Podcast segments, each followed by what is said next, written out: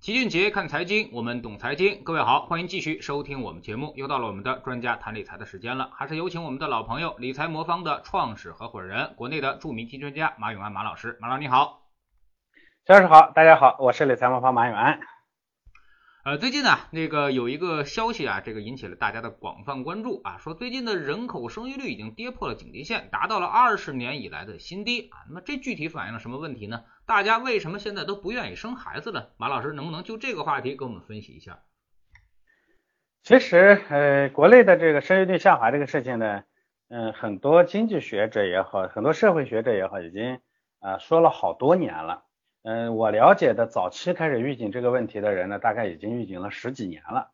啊，当时我记得，呃，这个呃采访啊，这就是这社科院的这个，包括他也是人口专家，包括咱们那个携程的梁建章，他们呢其实都很很早以前，当时我还在银河做研究所的时候呢，那个大概也就十十四五年以前了。当时呢，这些学者呢，其实就在大声的呼吁说。中国的啊这个生育率啊不是想象中的那么乐观，甚至当时其实就在呃提说一定要把这个计划生育政策呢开始逐步的放松，但是呢确实因为计划生育政策是国策啊不容易改变，这个中间呢也大家在反复的在衡量在在思量，那呃计划生育的相关的主管部门呢当时也给过一个非常乐观的数据。啊认为经过几次的这个人口调研呢觉得只要放开。呃，这个人口生育率呢会大幅度的提升，但是呢，这个显然就有一个静态的分析的问题。中国这些年呢，因为经济的发展速度特别快哈，这就导致一个问题：经济发展快了，它国家的这个保障能力呢增强了。事实上呢，无数的这个历史事实都证明，就各个国家的事实都证明，这个过程中呢，人们的生育意愿会大幅度的快速的下降。因为人这个东西啊，说到底还是。呃，说实话是有点自私的，还是理性的。那原来呢，咱们说这个养孩子是干什么干什么？其实本质上养儿防老这个事情呢，还是根深蒂固的人心目中的一种啊一种一种一种一种认知吧。那当这个社会的保障条件不足的时候呢，怎么着说你养孩子呢，为后面呢自己养老呢是有保障，对不对？但是呢，当社会的保障呢健全的时候，养孩子为保障自己的未来的这个需求呢一下就下降了，对吧？但另一边呢？随着社会经济的发展呢，养一个孩子的成本在直线的增加。以前呢，一家呢养个四五个孩子、五六个孩子呢，基基本上也不用管，是吧？放学一回家，打到外面去，该干啥干啥去，对吧？现在呢，一个孩子呢养的成本，你这各种课外辅导课啊，什么各种教育成本啊，包括这个啊，反正各种投入呢，成本高的不得了。再加上咱们现在这个学校呢，成本也不低，是吧？这个而且呢。嗯，而且咱们现在学校啊，还还有个问题，在减负的过程中，其实孩子呢大量的时间都在课外了，这就给家家庭呢带来更大的负担。因为中国呢不是单人工作家制的家庭，咱们是两个人都要上班，所以呢导致养孩子的成本呢越来越高。这种情况下呢，一边呢是需求，就是养孩子的必要性在下降，那另一边呢成本越来越高。其实从理性人的角度来说，这个生育率呢就会大幅度的下滑。事实上，我们之前很早以前就会意识到这个人口的大幅度下滑会跌破警戒线。那确实，我们的计划生育政策的调整呢有点晚，这就导致呢现在，而且刚开始刚放开的时候呢，我们的主管部门还说说这个放开了以后呢，这个一定会回升啊。当时给过一个特别乐观的数据，现在看起来，不要说二胎，你再放开五胎它也没有用啊。这个人人的生育意愿已经彻底下降了，我觉得这个确实是个很严重的问题。啊，人们不愿意生孩子，我觉得其实是个理性人的理性的理性的选择的结果。嗯，其实用经济学的观点来说，就是因为成本高了啊，收益低了啊，所以说这个事儿呢，可能还确实有待商榷啊。那么现在政府呢也出台了很多措施来鼓励这个大家生小孩啊，同时我们也看到社会很多自媒体也都在发声啊，说这个养孩子啊现在是越来越费劲了啊，政府给钱现在都不愿意养。那么马老师您怎么看待这种冲突呢？从国外的情况来看呢，一旦这个组合生育率下降啊，这个跌破警戒线以后呢，真的是政府给钱他都不愿意养，因为养孩子的成本呢，在很长时间里头都抵不到，抵不上你养孩子带来的这个带来的好处。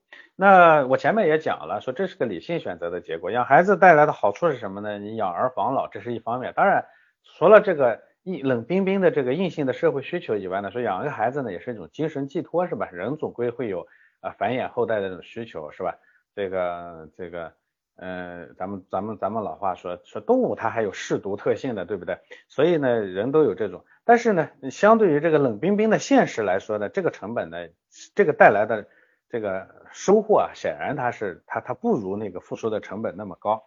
嗯，但是这个事情呢，你从社会的角度来说，它显然是不合算的。所以其实我一直说说，一旦这个总和生育率下降这件事情，它其实呃就会特别明显的体现出人类人类群体一个特别特呃明显的特点，就是我们人类群体往往体现为个体理性导致集体非理性，个体非理性导致集体理性，经常会是这样的一个一个情况。那这其实就是个体理性导致集体非理性的一个非常典型的例子。从个体的角度来说，不生孩子其实对他是最好的，成本那么高，所得又有限，我养老反正现在社会保障越来越健全，我不需要孩子来养老。但是呢，从社会的角度来说呢，这种结果呢，它就是非理性的，因为人类的我们的综合生育率持续下滑的话，那社会呢快速进入老龄化社会。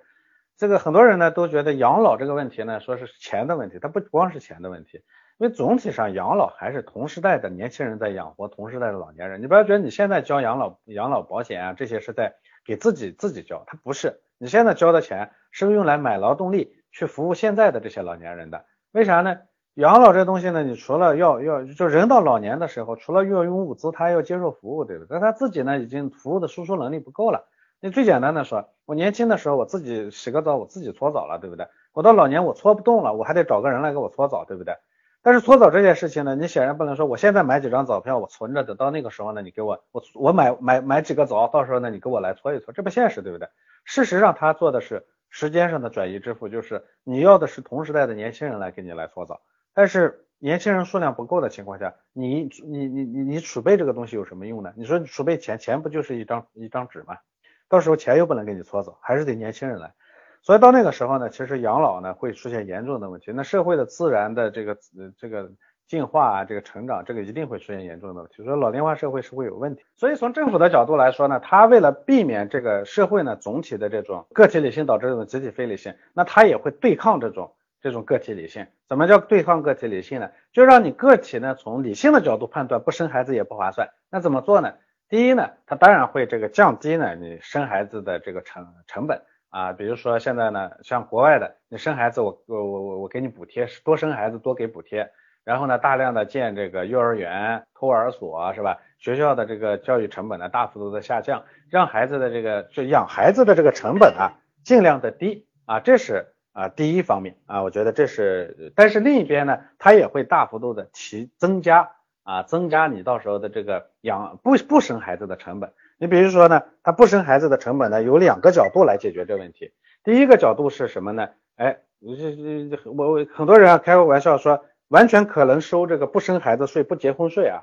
这个咱们历史上有过。那么汉朝的时候，这个呃一个一个一个人呢到一定年龄你不结婚，国家是要罚你钱的，你要收你的税呢要比别人要多收啊，这是一方面。另一方面，他也会用各种社会舆论的角度呢，比如说你这个。嗯，不结婚不生孩子，社会他会有另一种眼光来看待你，觉得你这么大年龄了还不生孩子是吧？那么大年年龄了你还不结婚，甚至呢，包括现在呢，你看咱们离婚呢又给你冷静期啊等等，其实本质上都在制造各种各样的，就是不生孩子让你成本越来越高。那么好，大家呢理性的角度呢一考虑呢，最后发现哦，生孩子呢这个好处多多，不生孩子呢不好处多多，一平衡呢发现理性的角度我也愿意生孩子，慢慢的可能就。扭转过来了。那么，所以生育这个事儿呢，这个其实啊，直接影响的就是人口，人口数量、年龄比例啊，都会受到相应的调整和影响啊。那么，这又对经济会产生巨大的影响。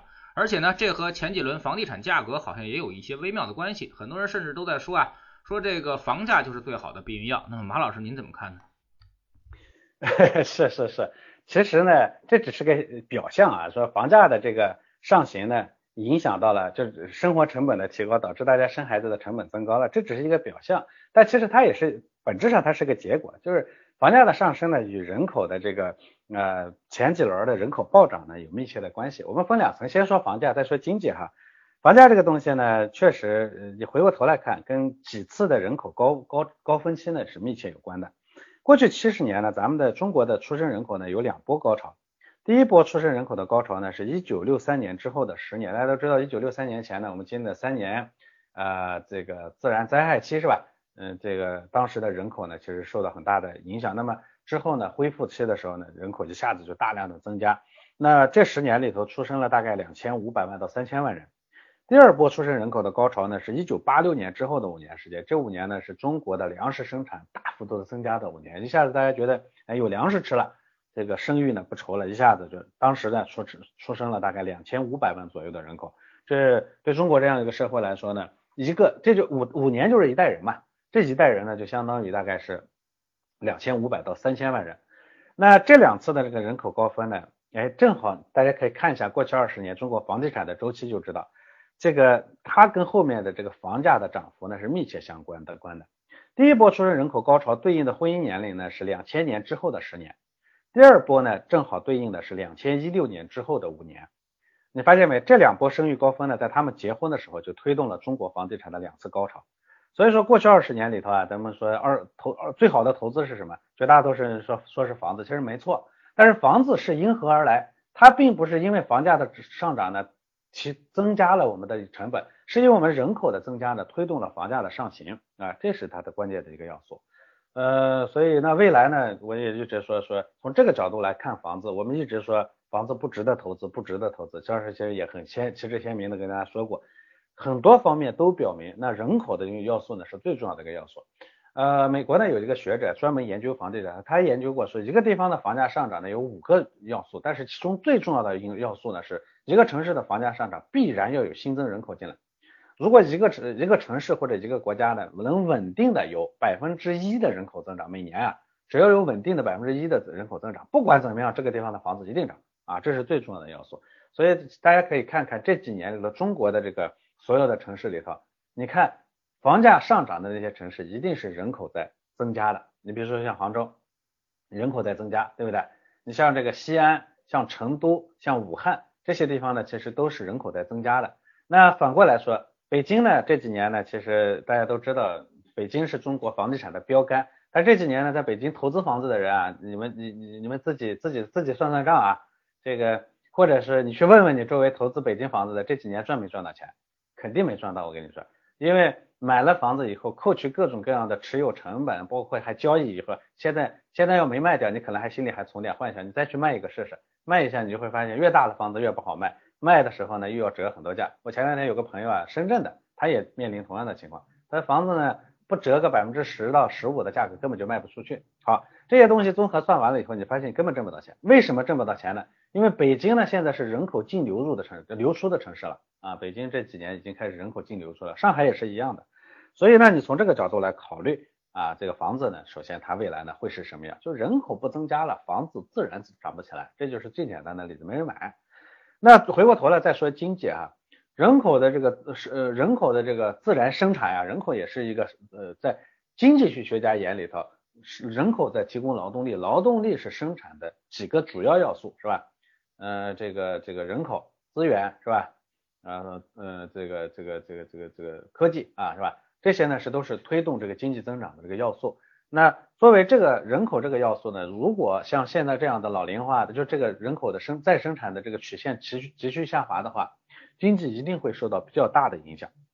哎，这一点上，嗯，像我们看到说日本呢为什么进入了失去的二十年，除了各种各样政策上的问题了以外，我觉得一个非常重要的原因就是它的老龄化社会的呃拖累。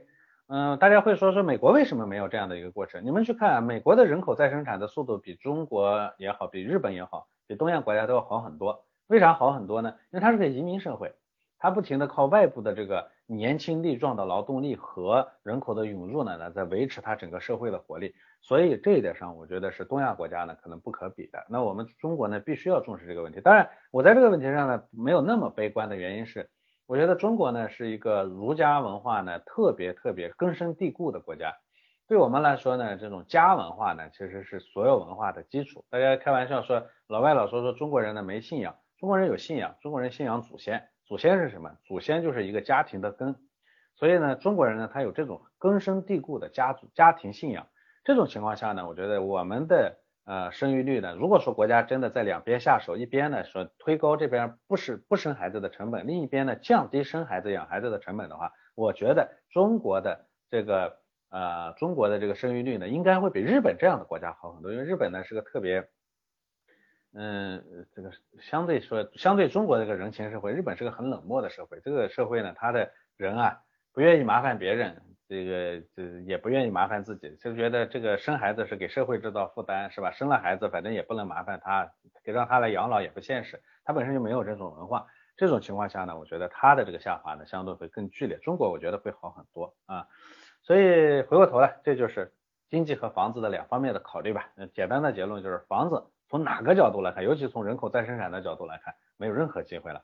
但是呢，这个从经济的角度来说，我相信。啊，未来呢，我们的这个政策力度一定会加大啊，比如说二胎放开了，三胎、四胎可能就彻底放开了，这是一方面；另一方面，它可能会大幅度的通过政策的对销呢，来推高啊人口的出生率。我们对于我们中国的人的勤劳勇敢，我还我还是非常有信心的啊。呃，其实我们一说这个出生率啊，现在其实最大的问题就是城市的出生率比较低啊。你要放在这个二元经济之下的农村的话，其实出生率是非常高的啊。那么现在有一个问题就是说，这个人口素质该如何去平衡？也就是说，如果是城市都不生啊，那么都放在这个农村来生的话，那么可能会这个人口素质会出现断层，因为永远这种循环式的这种这个农村人口进城啊。那么马老师您怎么看这样的矛盾？这个啊，我觉得倒也不用特特别担心。中国呢，现在农村人口呢，绝对的农村人口的数量没有想象中那么多。大部分人呢，其实都是在呃农村和城市，甚至这这这在二元漂流啊。但事实上，很多人呢已经在城市呢，虽然不能说扎扎下根但，基本上正在扎根的过程中。我想未来呢，随着这个房价呢慢慢的回落，城市的生活成本的逐步的下降啊，让大量的农村人口呢彻底定居城市，这也是个必然的现实。这是第一方面。第二方面呢，我觉得咱们中国人啊，无论是农村还是城市啊，咱们对后代的教育呢，其实咱们每个人也都是从农村而来，对吧？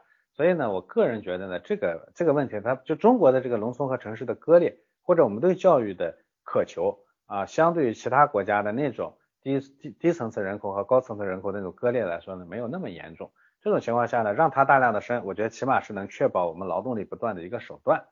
嗯，当然了，嗯，我还是说这两边呢，当然不能过于的说，就像美国一样，这个白人人口呢大幅度的下降，其他的有色人口呢大幅度的增加，它会最后导致社会的失衡。中国呢，如果说你让这两个人群呢完全失衡的话，也可能会带来一些社会问题。那我想呢，这个问题呢，在中国至少农村人口和城市人口的那种落差或者差距，没有像美国的那个白人与啊拉美人啊黑人啊那个差距那么大。这种情况下，我觉得我们的呃这个鸿沟还是可以弥合的，这点我倒不担心。我说实话觉得，呃谁愿意生就应该鼓励他大量的生。你现在不是不是挑人的时候啊。那刚才你也说了，这个既然房子不是最好的投资标的，那么从未来造富效应来看的话，您认为好资产会是什么呢？钱这个东西啊，永远要追求去向，这一点大家都知道哈。房子如果不能投资了，它必然要去找别的地方，那别的地方就两个。嗯，或者说我说有三个啊，第一个呢是放在银行，第二个呢是被骗子骗走啊。说实话，最近金融诈骗特别特别的多哈，嗯，这个就是因为现在可投资的方向呢越来越少了。但其实呢，我觉得风险相对低而机会最大的就是资本市场，而尤其是 A 股这一点上我也说了很久了哈。呃，当然我不是说明天 A 股就会有机会，我是说这样的过程中 A 股可能就跟过去二十年的房子一样，你回头来看。过去二十年的房子也不是一蹴而就的，这中间也有过历次，有好几次呢，中间很低迷，甚至下滑幅度到百分之二十左右的时候，是吧？那 A 股呢，未来呢也可能会经历这样的一个波动，但是回头来看很辉煌的这样的一个过程。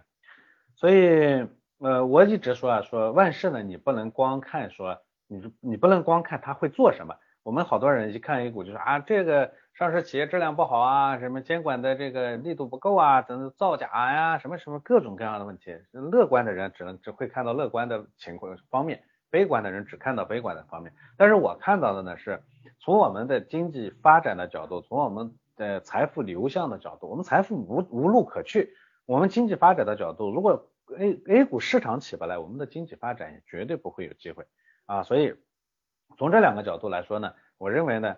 做好做大 A 股是我们没得选的选择，没有第二条路。所以呢，大家可以看到，就今年以来，我们资本市场其实已经做了一系列的金融改革，是吧？啊经济内循环啊，国内外政策的环境，现在都都比我们要转型。而转型呢，你不做这个股权市投资市场，这个根本就不可能。所以我看好 A 股，我这是我最直接的观点。我认为呢，而且看好 A 股呢，我的我的周期呢会非常非常的长。我认为你不妨把眼光看到说过去二十年投房子的这种维度上，那么这种情况下呢，我觉得才是最好的方式。但是呢，股市呢，天然的它比房地产上的差异就在于它的高流动性、高波动、高流动性。所以很多人呢，其实我我跟很多人算过账，但大家都不相信的说，我说过去二十年呢，除了房子最值得投以外，还有什么最值得投？像过去二十年呢，基金也特别值得投。你回过头来看，刨去这个各种成本以后，最终的收益率啊，基金的收益率跟房子的收益率差不多。但是呢，在房子上呢，很多人都挣到钱了。基金这事儿呢，七亏二平一赚，就三成的人，呃呃呃，三成的人呢赚到钱了，就没赔钱。为啥呢？人家收益率高，你为啥没赔钱呢？就因为它太容易变卖跑掉了。房子这东西呢，当跌百分之二十的时候，根本就没有交易，想跑也跑不掉，逼着你在里头待着。当然，它也是当彻底的方向反转的时候，这也成为它的负面的最最最大的问题。但是基金这东西呢，掉个百分之十受不了跑了。哎，我看到哪个东西涨了百分之三十，哎，简单我追进去了。哎，这个呢，其实是导致我们真正赔钱的原因。房子赚钱的原因，收益率大家差不多，就是房子能赚钱的原因，是因为它相对没有呃基金那么波动大。但是呢，这个它又不好跑，基金这东西呢，是因为波动太大，它又太好跑，最好的方式，我觉得通过基金来做大类资产配置，这个我觉得是最重要的。所以你要问我说未来最大的机会在哪里头，我我认为在资本市场。那如何抓住这个呢？资本市场的机会，我认为就是大类资产配置啊，不要去赌涨跌，不要去赌涨跌，不要说哎我就拿着一个什么东西我拿着不动，那不可能的，波大波动起来你哪能拿着不动是吧？所以这是我觉得，嗯，核心的机会，甚至我认为，你说未来的机会最大在哪里？就是大类资产配置啊，这就是唯一的唯一的途径。呃，所以我做理财魔方，我一直在做这件事情。为什么我把好好的私募基金卖掉了，我不做了，我要做这个东西？我就认为这是最大的机会，无论是对个人来说，还是对一家企业来说，这都是最大的机会。还有有人说说，我自己再去买两只股票，一直持有下去行不行？行，能持有住也没问题。也有人说，我买了二十只股 A 股股票，足够分散了，我买了行不行？也行。说那我你看我这样是不是也叫资产配置？那不叫啊。说那不是人家说只要把鸡蛋分在不同篮子里头就叫资产配置吗？我二十只股票不分了二十个篮子吗？那不是，那二十只呢都是同一个篮子里头的鸡蛋，你买了二十个鸡蛋而已，放在同一个篮子里头，当篮子掉下去的时候，它照样啊还是会摔得粉碎。所以必须得把各类资产都配齐。以以我做的理财魔方为例，比如说我们呢光 A 股我就配了。啊，光股票我就配了 A 股啊、美股啊、港股，是吧？我还有不光有股票，我还有货币啊、债券啊、黄金啊、石油，各个资产都配在一起。市场永远会是涨涨跌跌、大起大落，但我们的组合就会非常非常稳。所以通过这个方式，我们以前呢之所以在房子上挣了大钱，除了我说前面跑不掉的原因以外，还有个非常重要的原因，是因为你把主要的钱都放在房子上了。如果一个投资机会收收益率很高，你放了一点点钱，它多高也跟你没有关系。所以，任何一个好的战略性的理财机会，都一定是要敢放大钱上去。所以我理财魔方做的就是要管大钱，我要帮助你实现你总体资产收益率的最大化。我不是帮你去赌博的，赌博那点小钱，你赌赢了又怎样，对不对？你光况况且你还赌不赢。我们的目的是要把你的大钱管好。你像我前面说了，偏偏股型的公募基金，过去二十年平均收益率百分之十六点二，但是有几个人敢把就全家的钱都放上去？不敢，为什么呢？波动太大嘛。所以这个过程中呢，你就挣不到该挣到的钱。所以我要管好大钱，管好大钱的有原因是呃方式是两个，第一个呢，既然要管好大钱，得了解一个家庭的大体钱有什么需求，所以必须得按按需来定制，我们这个叫千人千面的个性化定制，对不对？同时呢，这个过程中呢，我们还要有伴随式服务，因为市场涨涨跌跌中间免不了人有心理压力大的时候，所以我们要伴随客户呢，最终的度过这个过程。我坦白的说，理财魔方呢，因为要管大钱，所以我们不是一个特别高收益的投投投资投资模式，理财模式。一七年我们的收益率九点七，一八年我们跌了，呃，全市上证跌了百分之二十，我们的各组合平均跌了一点一八。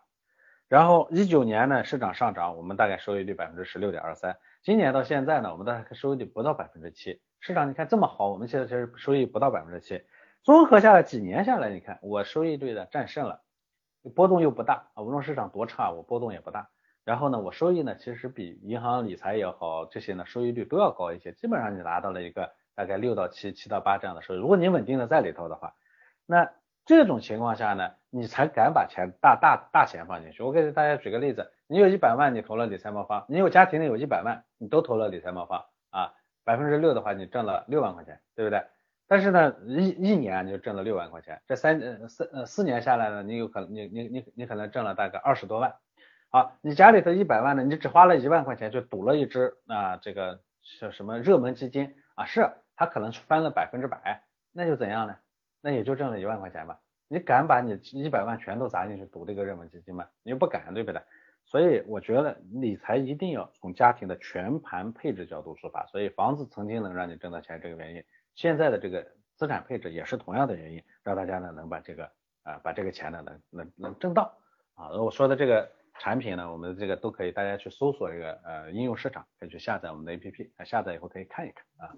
好，非常感谢马老师。今天呢，我们从这个生育问题啊，说到了投资理财啊。其实呢，这个我们在这个一本书里面也讲过啊。那么其实养儿防老呢，就是一种跨期交易啊。那么呃，跨期交易的本质呢，其实它是具有金融属性的啊。但现在我们所有的这种保险制度也好，包括保障制度也好啊，金融交易也好啊，逐渐的分散了这种风险，那么生育率呢，就肯定会逐渐的降低啊。那么从历史上和各个国家来看，生育率一旦降低，就基本上没有再抬头的可能了啊。那么像欧洲这样的，你给他多少钱，他也不生啊。那么你想让他生的人，基本都不生，而你不想让他生的人，他这个夸夸的生啊。那么现在基本上。全世界来说都是这样一个情况啊。那么我们从我们自己的角度来说呢，呃，现在肯定是要做好这个投资啊，做好配置啊。那么这样的话，为我们的养老啊，那么孩子以后可能是指不上的啊。所以说我们只能从自己来出发啊。那么多存一些钱或多做一些资产，这样的话才能够有源源不断的现金流供我们养老啊。那么非常感谢马老师，再见。好的，再见。